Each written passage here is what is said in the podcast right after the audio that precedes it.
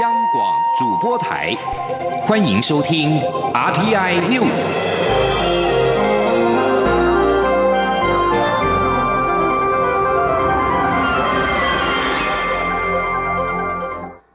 各位好，我是主播王玉伟，欢迎收听这节央广主播台提供给您的 RTI News。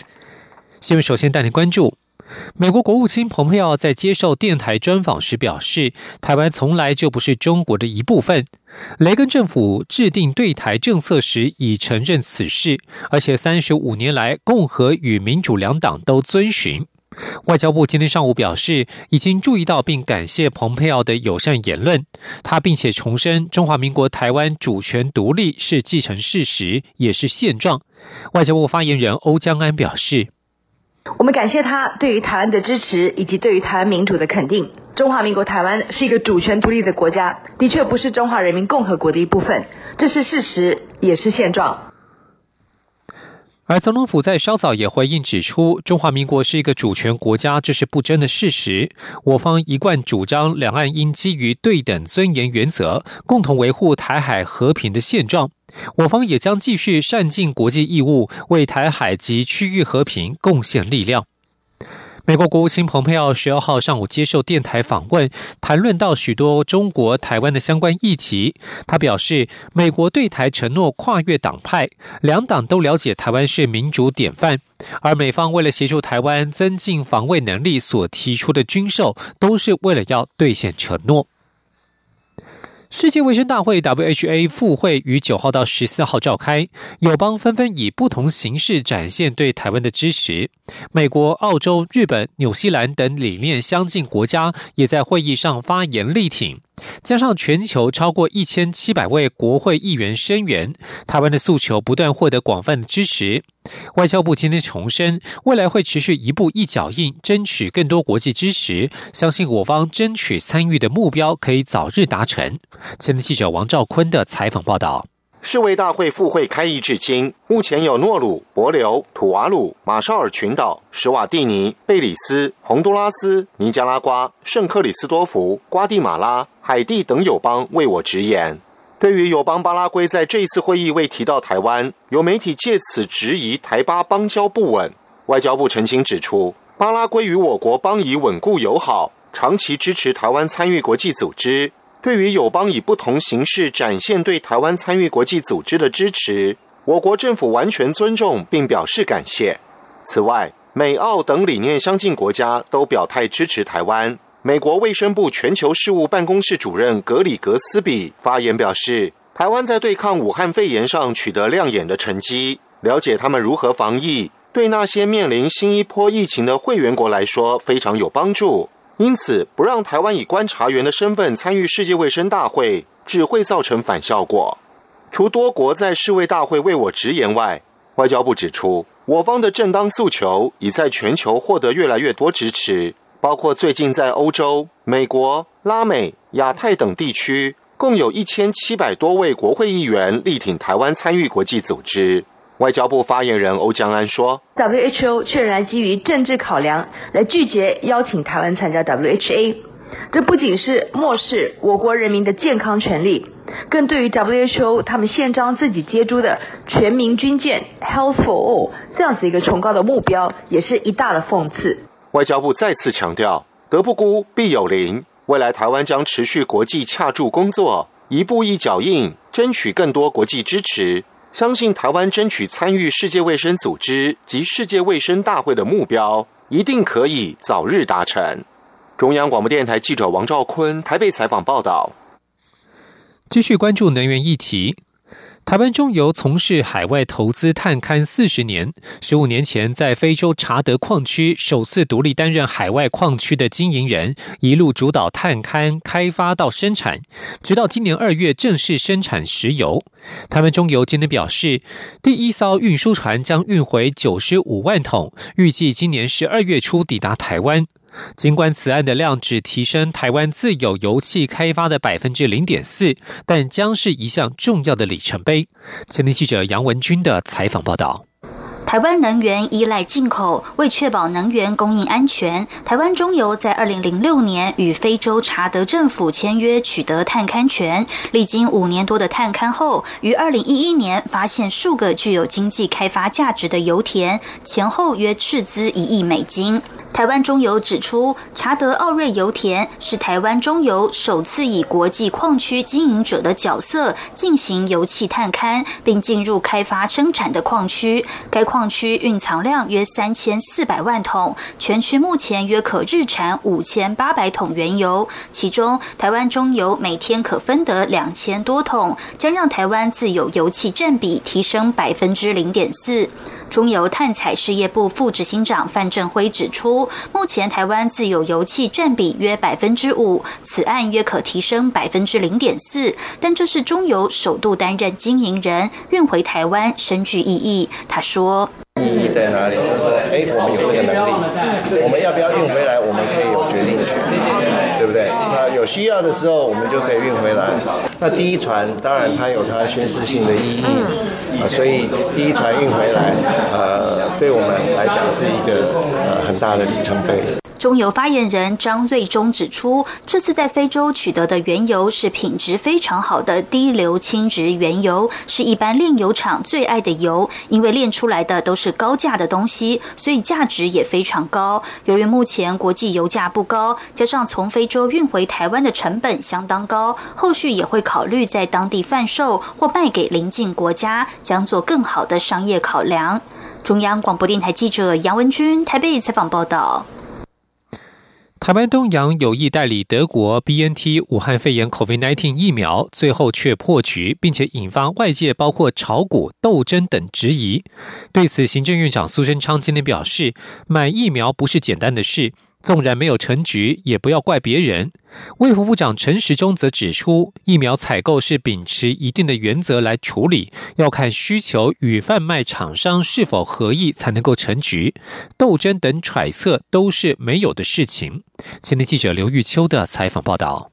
台湾东洋药品日前表示，已取得德国 BNT 武汉肺炎疫苗在台销售的有条件授权书，但因 BNT 与政府在数量以及价格上难有共识而宣告代理破局，引发外界包括炒股、内线交易、派系斗争等诸多争议与传闻。台湾东洋董事长林权十二号亲上火线，澄清绝股内线交易，并反控政府要求拿授权书来谈的说法是在吃他豆腐，强调问。问题是出在数量与价格。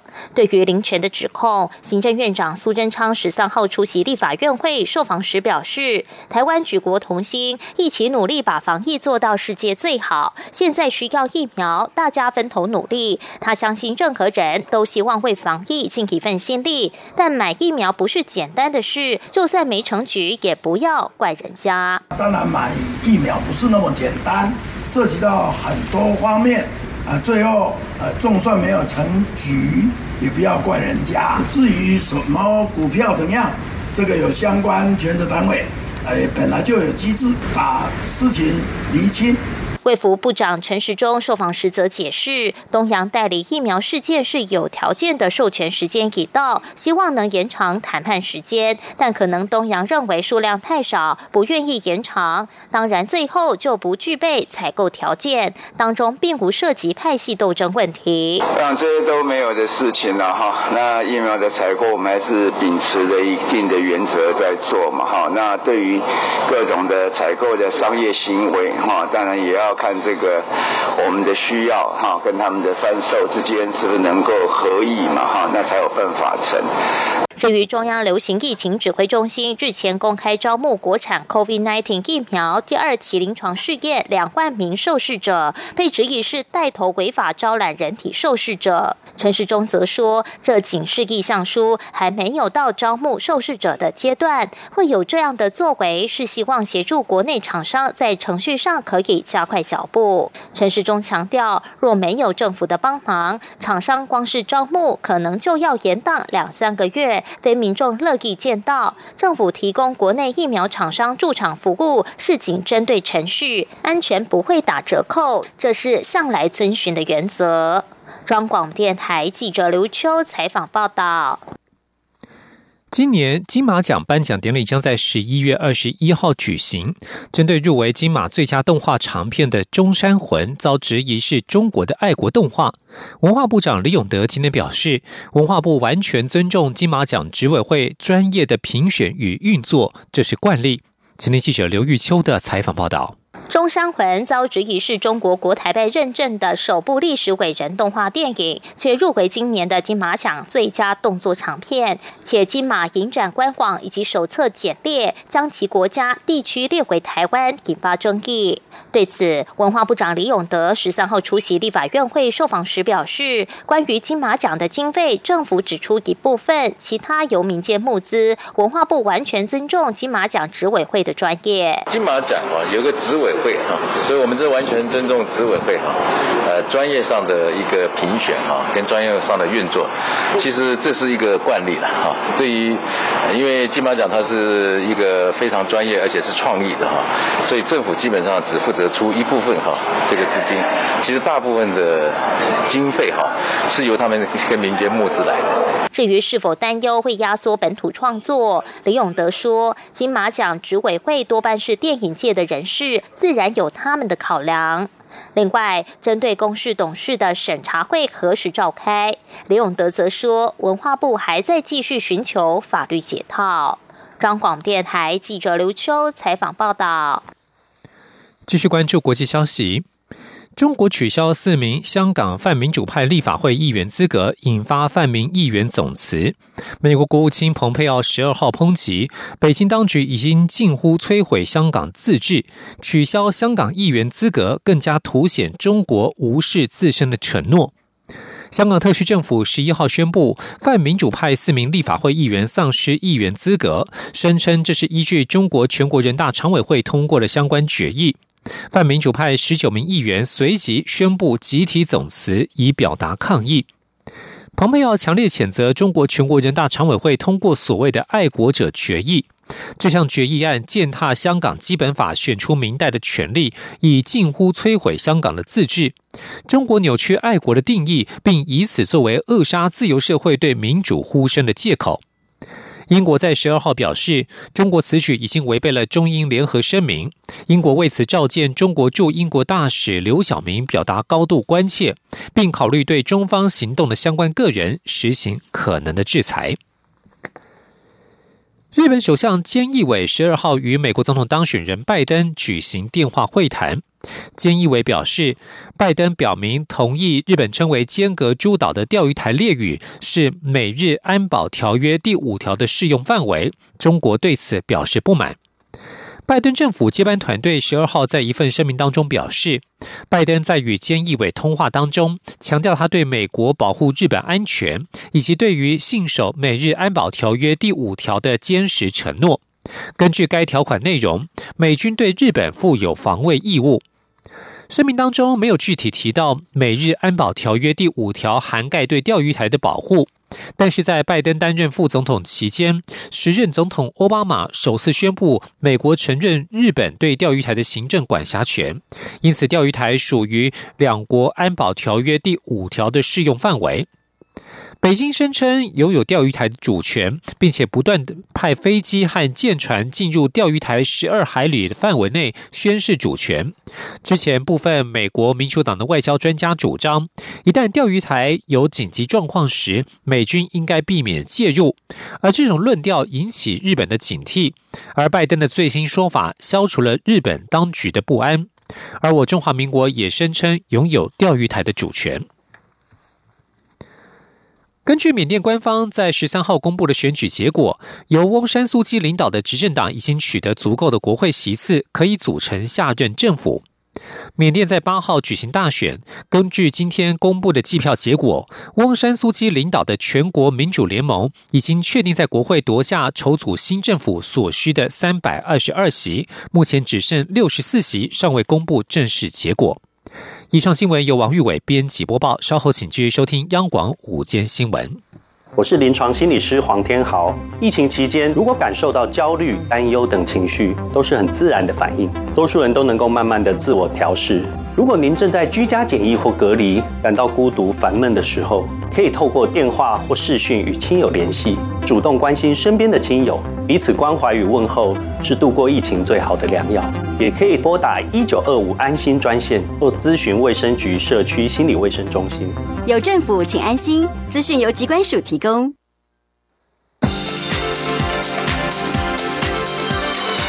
这里是中央广播电台台湾之音，欢迎继续收听新闻。听众朋友您好，我是张顺祥，欢迎您继续收听新闻。重启核四公投案预计在二零二一年的八月投票。研聊反核自救会等反核团体今天表示，重启核四公投案理由书有诸多的不实。包括了意外事故的次数，已经通过系统试运转测试等等。反而团体批评中选会品质低落，竟然会通过这样的公投理由书，并要求中选会就重启核四公投案重开听证。记者王慧婷的报道。中选会在二零一九年十二月三十一号公告重启核四公投案成案，将于二零二一年八月投票。研聊反核自救会、台湾环保联盟等反核团体十三号举行记者会，质疑重启核四公投的理由书内容诸多不实，非常荒谬。若明年登载不实的选举公报送到民众手中，将会大大影响公众利益。反核团体表示，理由书中有许多虚伪不实的陈述。甚至有造谣的嫌疑，例如人命死伤的事故次数，从一九七八年到二零一九年，共有二十二人受伤，两人死亡；承包商有二十五人受伤，一人死亡。理由书却说核四仅有一次人命伤亡事故。另外，理由书还提到，二零一四年核四已经通过系统式运转测试，反核团体批评这根本是不实说法。其他还包括陈述核四地址没有活动断层等。研聊反核自救会总干事杨木火表示，重启核四公投案当时并未举办听证，监察院的调查报告也指出理由书不实，中选会应该重新举行听证会，厘清不实的部分。杨木火说。监察院的调查报告也说明他呃理由书是不实的。那当时是由蓝绿蓝绿提名的监委共同认可的哈，呃，就说这份调查资料，那就说我们是。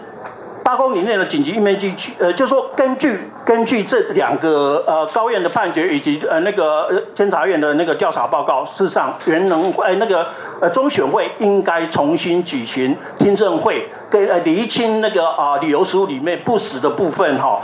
台湾环保联盟秘书长徐主峰也表示，公投让人民行使直接权利，负责受理、审查和执行的中选会角色非常重要。重启核四公投理由书有诸多不实，却能在未经查证的情况下公布成案。他认为中选会要思考公务员登载不实的问题。中央广播电台记者王威婷采访报道。行政院发言人丁一鸣指控台北市牛肉面节冠军使用含有来剂的牛肉，引发业者反弹。即使丁一鸣向店家致歉，但旧折声浪仍是不断。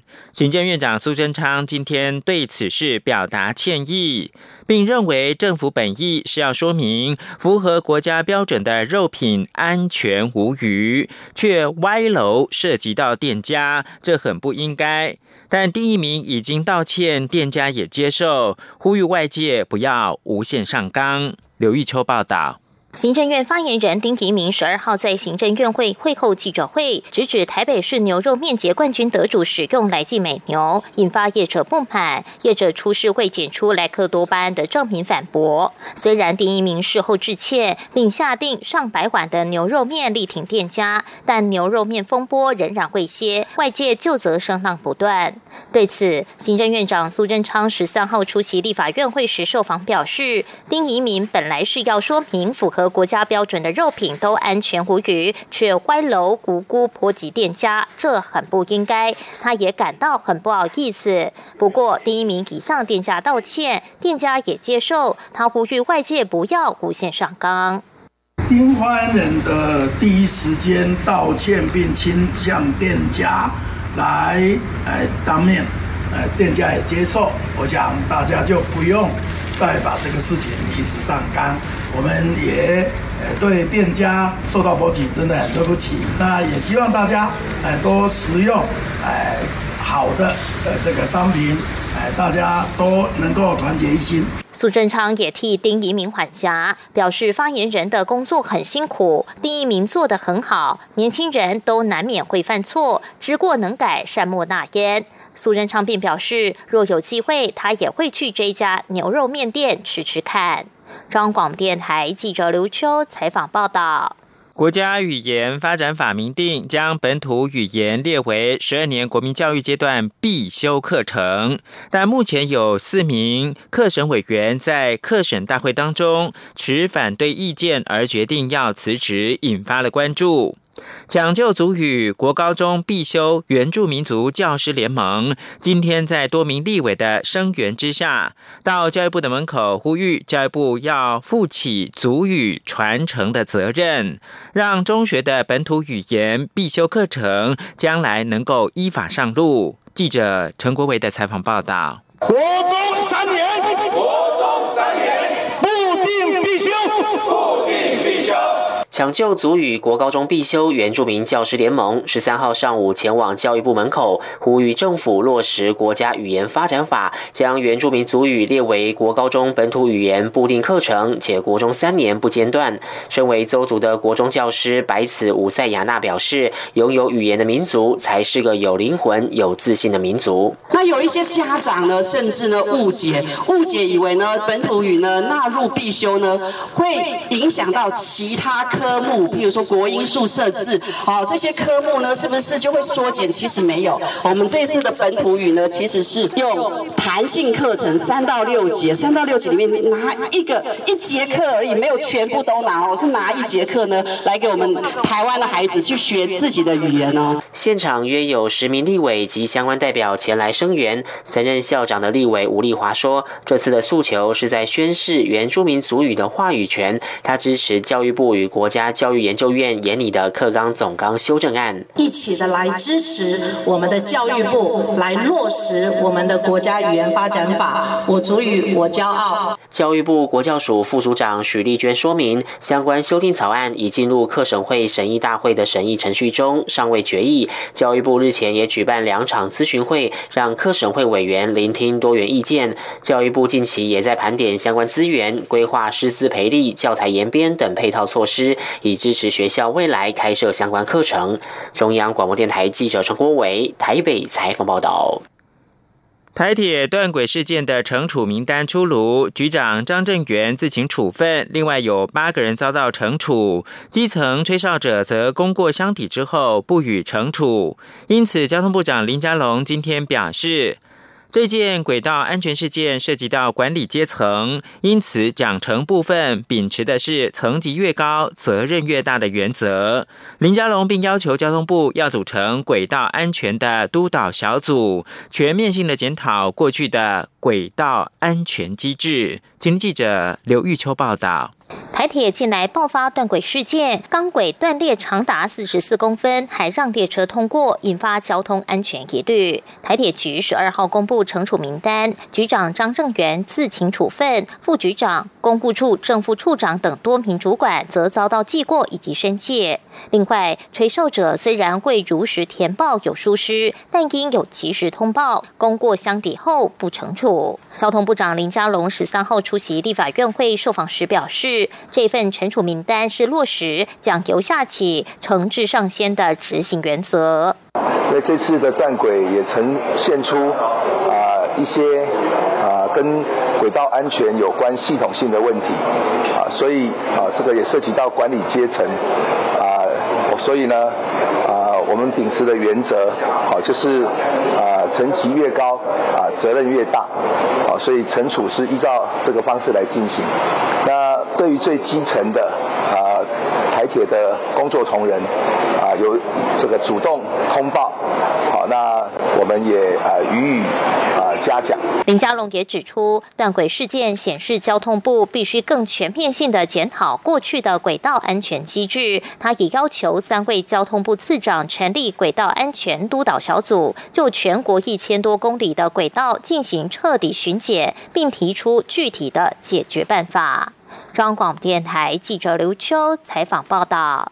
受到东北季风影响，近来天气明显的变冷。医师提醒，天冷的时候最怕出现脑中风以及心血管的问题，尤其手脚冰冷，容易导致脑部跟心脏的缺血。因此，长辈一定要保持手脚的温暖，起床也要立刻穿上外套，以免血管剧烈的收缩而导致破裂。请听央广记者刘品熙的采访报道。持续入冬，近来气温降低，尤其清晨时更是冷飕飕，中老年人及体弱者面临健康威胁。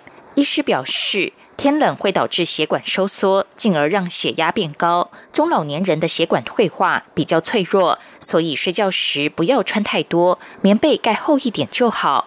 起床时一定要立刻穿上外套，免得血管收缩太厉害而导致破裂。医师也强调，在寒冷的天气，最怕脑中风及心血管问题，因此一定要保持手脚温暖，也可以在家做甩手及抬脚运动，促进血液循环。阳明医院家庭医学部主任黄俊峰说：“那这个问题就是在于说，我们的四肢太冰冷了，太冰冷的时候，我们就会想办法把血液把它呃往四肢送。”那所以说，我们的脑部跟我们的心脏，就相对来说，我们就会比较容易会有这个缺血的一个状况。那心脏也要打的比较用力啊，吼，那血才能够受容供源，然后送到手脚去。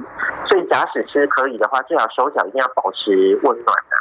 所以包括这个袜子要穿厚一点，然后手套要把它戴着。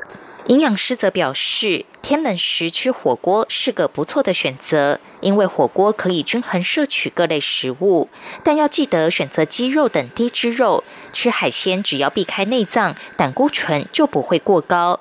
另外也要记得别喝太多汤。营养师黄君胜说。像比如说海鲜来讲，当然它是有胆固醇没错，但是它的胆固醇都集中在内脏，像是比如说虾子的虾头，那螃蟹的蟹膏这些东西，如果你本身是有高血脂，你不吃内脏的部分，你其实吃吃虾肉或者是吃干贝，这种都是低脂低胆固醇的食材，而且是高蛋白质，都还蛮不错的。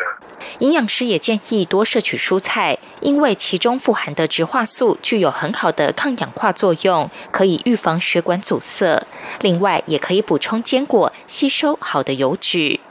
央广记者刘聘熙在台北的采访报道。国际新闻：日本经济新闻今天报道，日本政府将提出减税计划，以及成立一个所谓绿色投资的研究基金，全力达成本月初所宣示的碳中和目标。这些奖励将针对风力发电厂、电动和油电汽车的新一代锂离子电池，以及调整电压跟节电半导体的投资计划。奖励项目也可能会扩大到其他的范围。研究基金则将提供资金给包括了氢燃料、能量储存、碳回收以及离岸风电等等的项目。部分的政府官员已经要求一兆日元，大概是九十五亿美元的追加预算。日本首相菅义伟一改过去日本对气候变迁的立场，在本月初宣示，日本计划在二零五零年前达成温室气体零排放的目标，成为一个碳中和的社会。最后看到是美国联邦跟各州的高阶选务官员十二号说，没有证据显示总统大选出现得票减少、篡改或者是投票系统舞弊的情势。川普跟共和党人声称出现选举舞弊与得票减少，导致他上周大选败给民主党候选人拜登。对此，负责全美选举安全事务的官员加以驳斥。以上新闻由张顺祥编辑播报，这里是中央广播电台台湾之音。亲爱的海外华文媒体朋友们。我是中华民国侨委员会委员长童振源。侨委会为鼓励海外华文媒体撰写有关台湾人在世界各地的努力与贡献，特别创设海外华文媒体报道大奖，规划平面、网络报道类、广播类两类各三个奖项。整件作品只要能展现海外华文报道的专业及深度，就有机会获得美金两千五百元的奖金。报名自即日起至十一月三十日止。相关资讯请上侨委会官网或脸书专业查询。让我们一起汇聚全球侨胞能量，让世界看见台湾。